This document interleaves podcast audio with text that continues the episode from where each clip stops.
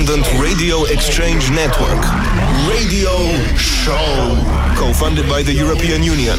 More at indiere.eu. Radio Show.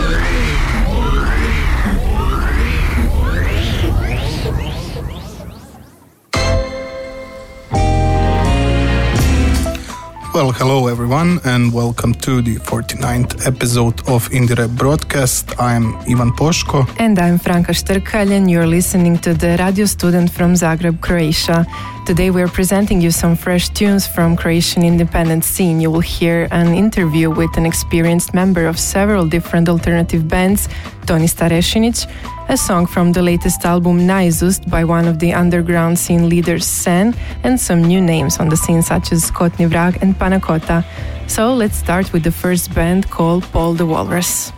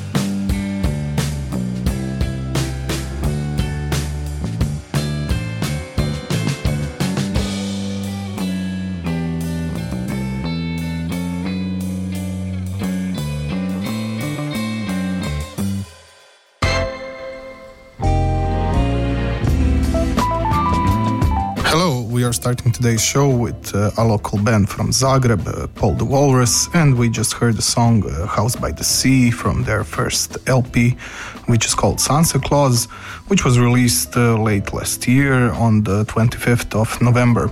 They have previously released two EPs, uh, Dolphin and Whale Watching Parts 1 and 2. And today with us in the studio we have uh, Borna Mijolović, uh, frontman and the main uh, songwriter. Borna, can you hear us? Yes, yes, I can. Hello. Hello, hello. Uh, so could you please introduce yourself and your uh, bandmates? Yes, yes.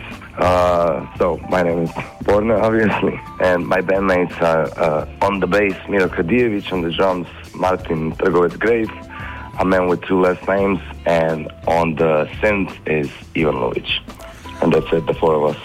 Just the four of you. So, Just the four uh, well, uh, should we just jump right in? Uh, and uh, Yes, yes. I will ask you: Does it flatter you that some Croatian music critics refer to Paul the Walrus as East European Beatles? No, no, no, that's pretty, that's pretty good. I like that. I really like the Beatles, so it's okay. The So- reference. So you think that the reference uh, stands? It's n- it's not just Yeah, the band yeah. name. it's a fair reference. Yeah, yeah. Uh, so how uh, how did you come up uh, with the name for the album? Uh-huh. Uh, for for the album, uh. I um, I still have a day job because I have to. So my day job is uh, audio producer. I edit podcast.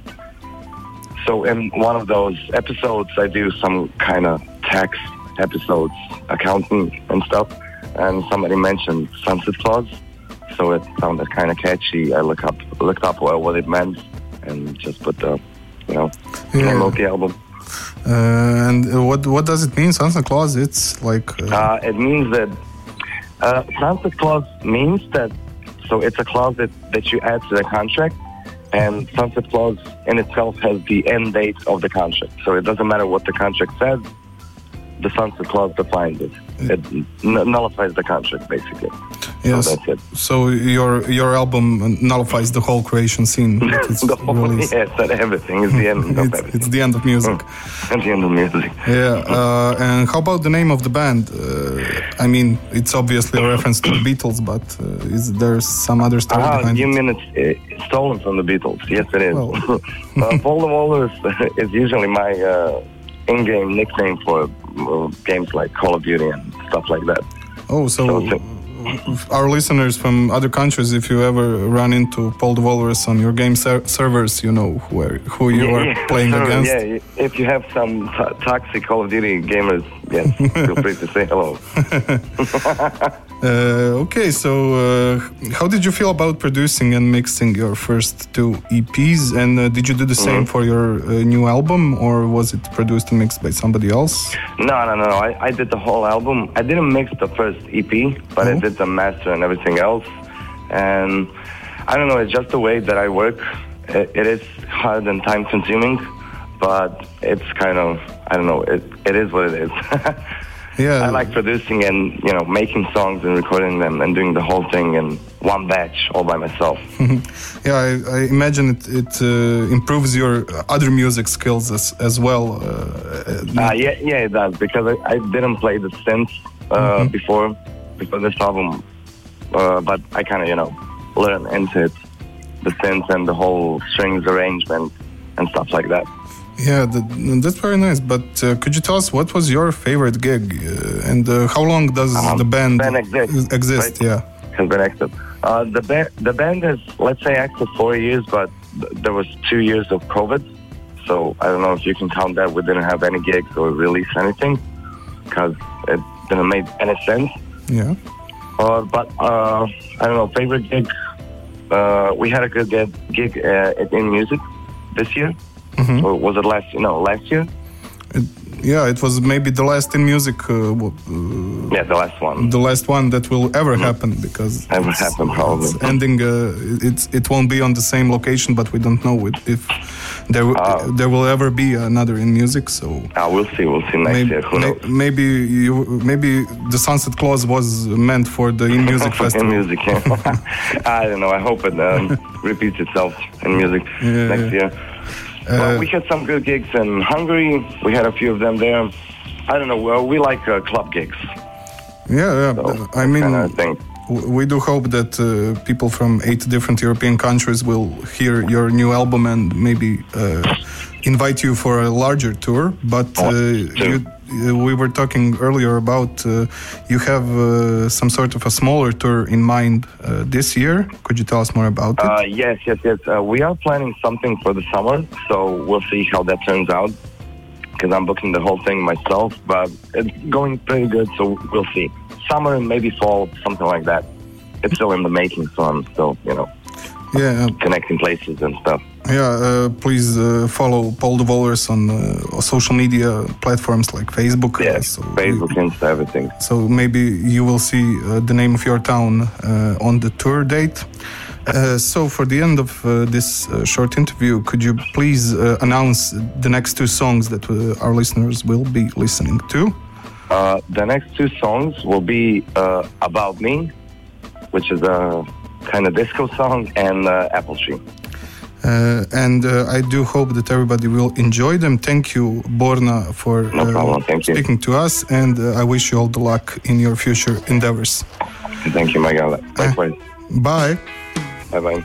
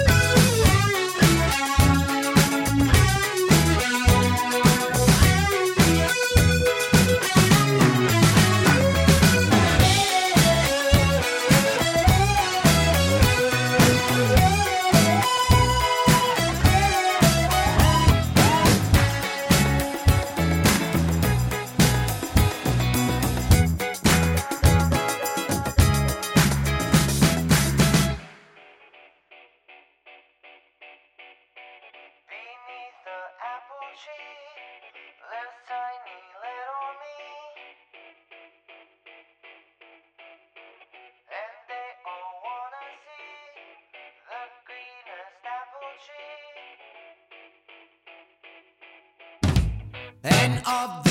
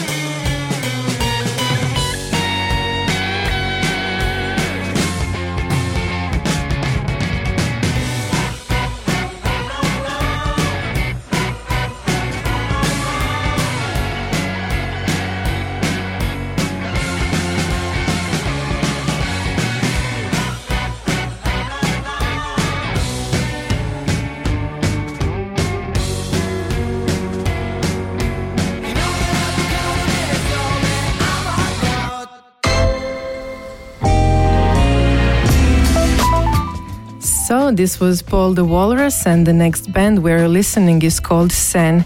It will be a song from their last year's album Naizust.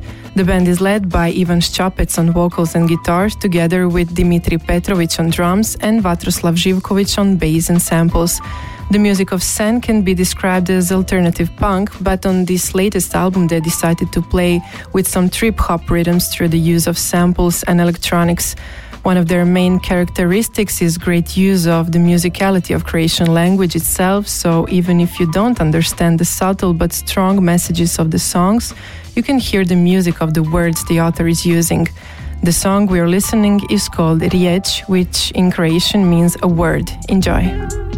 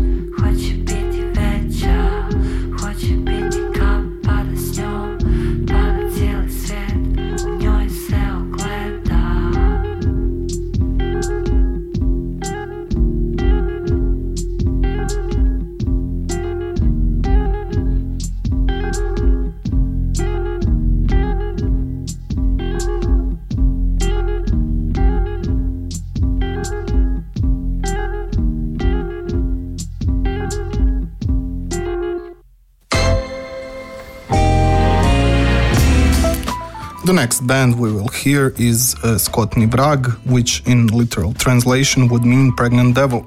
They released their first album in April last year, named also Skotni Vrag. The album itself is a mixture of genres, but the prevailing atmosphere could be described as psychedelic and progressive with ever changing tempo and dynamic. The use of vocal filters and spoken word pleasantly intermixes with moments of harshness and anger, while their lyrics are usually a form of clever critique of contemporary social problems. The song that we picked out is called Bill Gates and it playfully deals with the paradox of a stereotypical anti vaxxer who, on one hand, refuses to get vaccinated out of fear of surveillance by Bill Gates himself, and on the other hand, enjoys sharing every bit of his personal life on social media platforms. Enjoy Skotni Vrag, Bill Gates.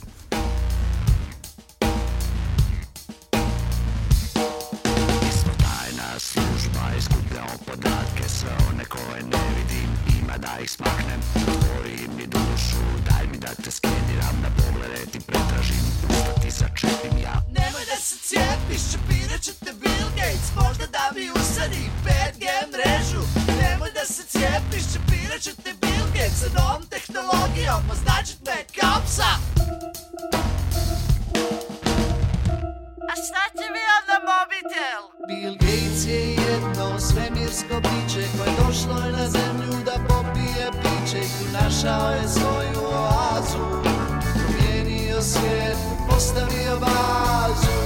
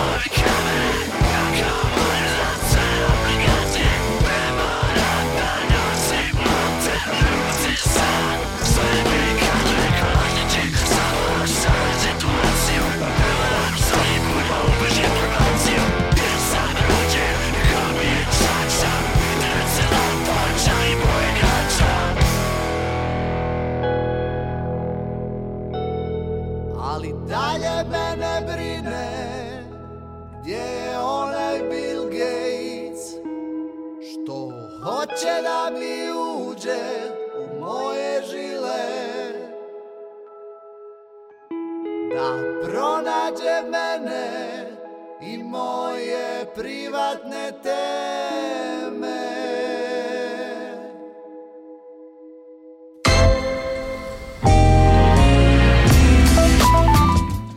One of the most famous names on Croatian alternative scene is definitely a keyboardist and composer Toni Starešinić. Among many of his projects, the band Chui is probably the most famous one, but today we decided to present you his new band called Zmaj Orko Star. Their first album, Escape, was released in December, and we will hear a tune from it called One Eyed Creature. After that, Toni will tell us more about this layered instrumental album, but also he will explain the origin of the interesting name of the band and the storyline that the album follows.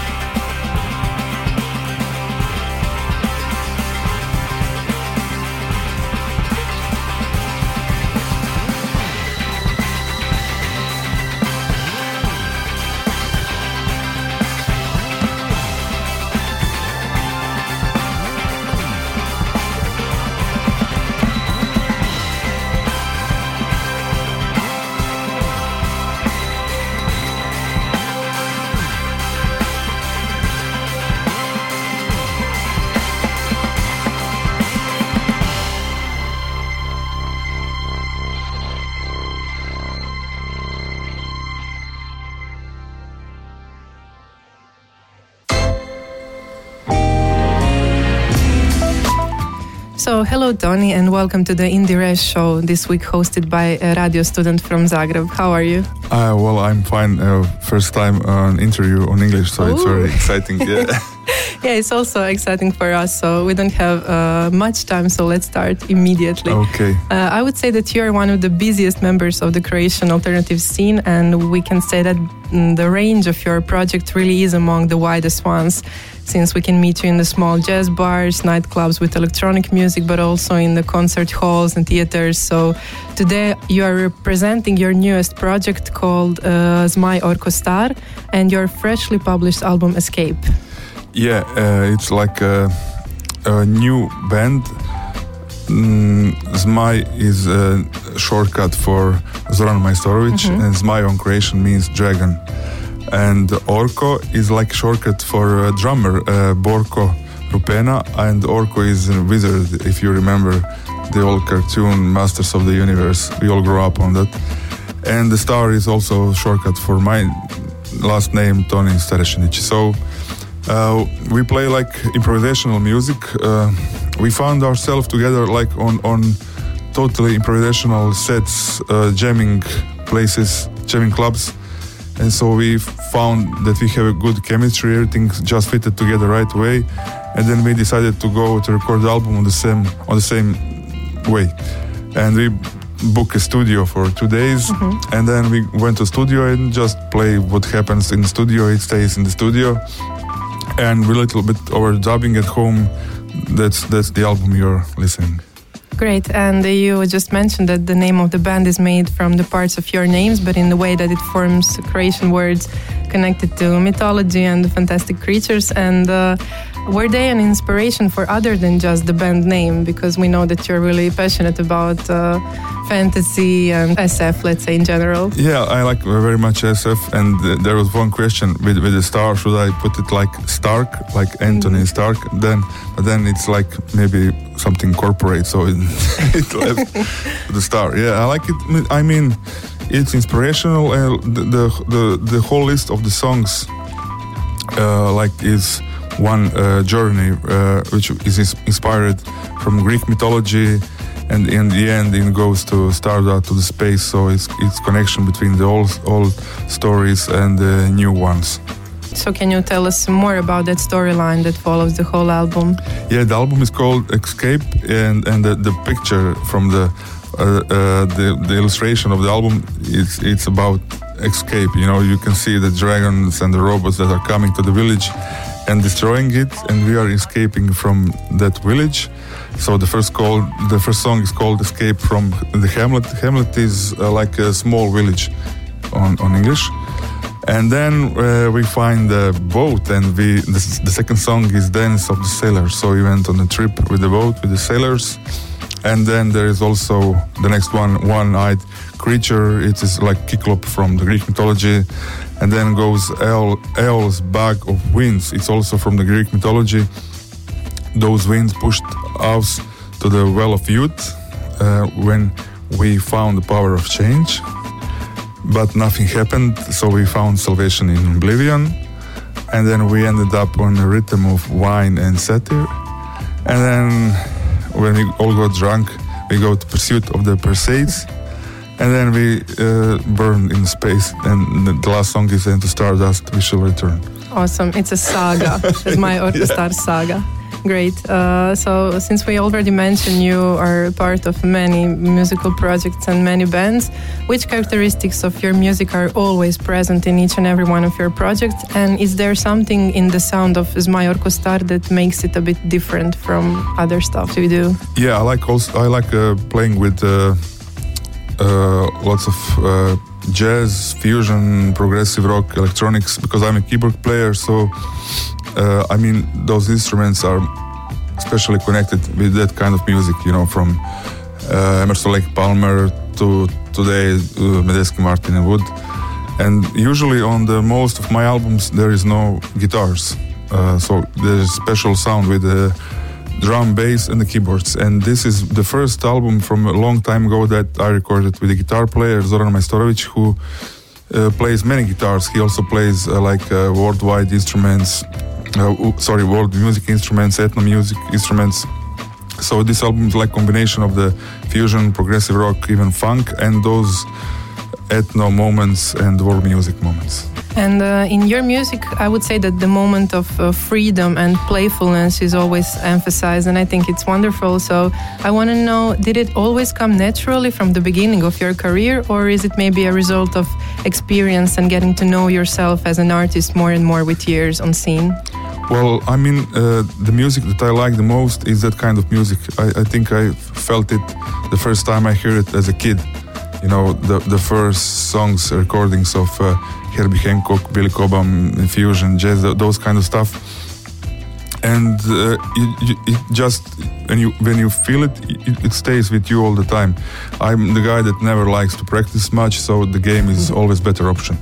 That's Yeah. nice. That's nice. But do you think uh, it's important? I mean, uh, if you don't practice, you, you don't really sound like the guy who doesn't practice because you really show us some skill on the scene every time. Yeah, but I, I, I mean, I went to basic uh, music school, but uh, later I gave up because I didn't like to practice.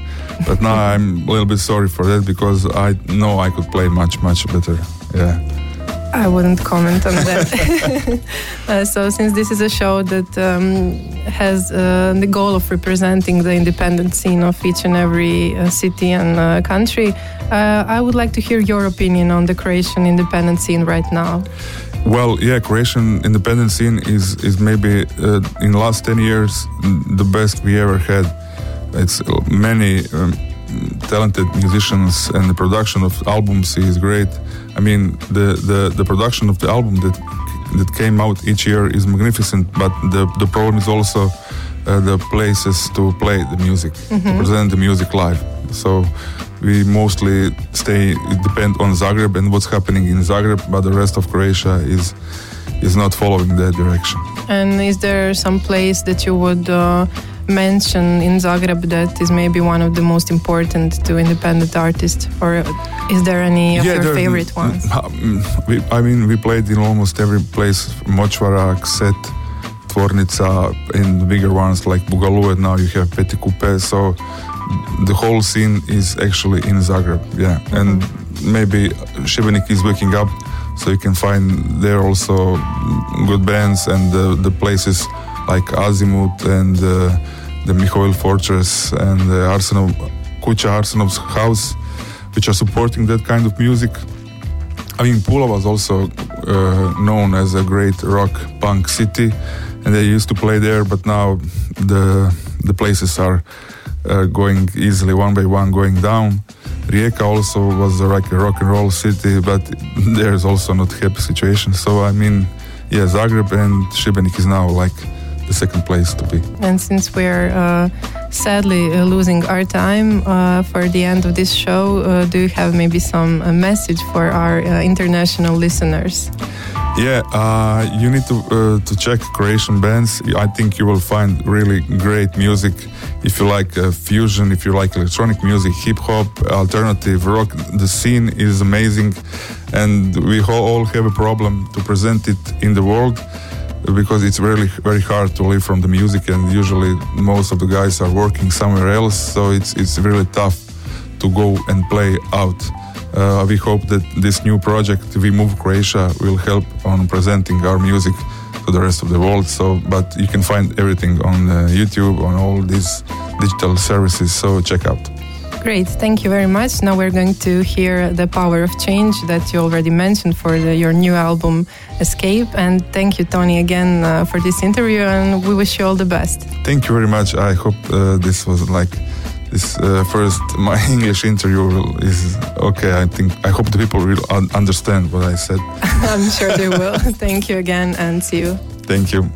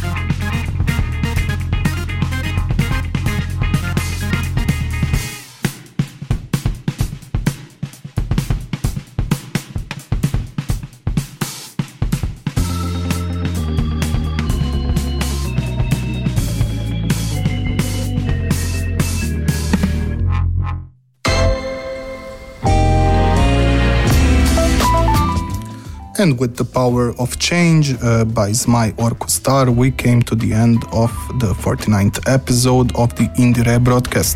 We would like to thank to all the artists who participated in this show, and we hope you liked this selection made by the two of us, uh, Ivan Poško and Franka Štrkalj from Radio Student from Zagreb, Croatia. Special greetings to our listeners from Slovenia, Austria, Germany, Hungary, Ireland, France, and Spain. And we are hoping you will continue to discover Croatian independent scene even after this show.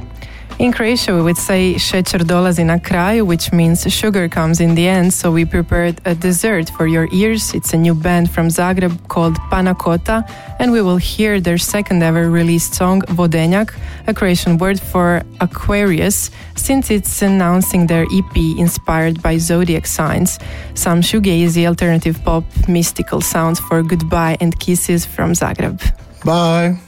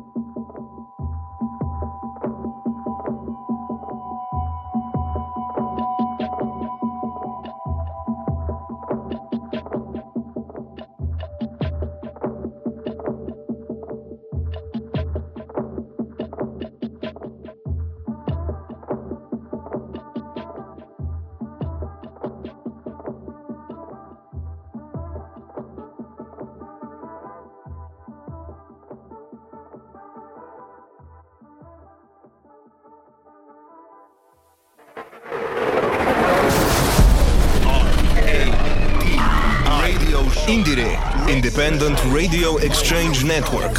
Radio Show. Co funded by the European Union. More at indiere.eu.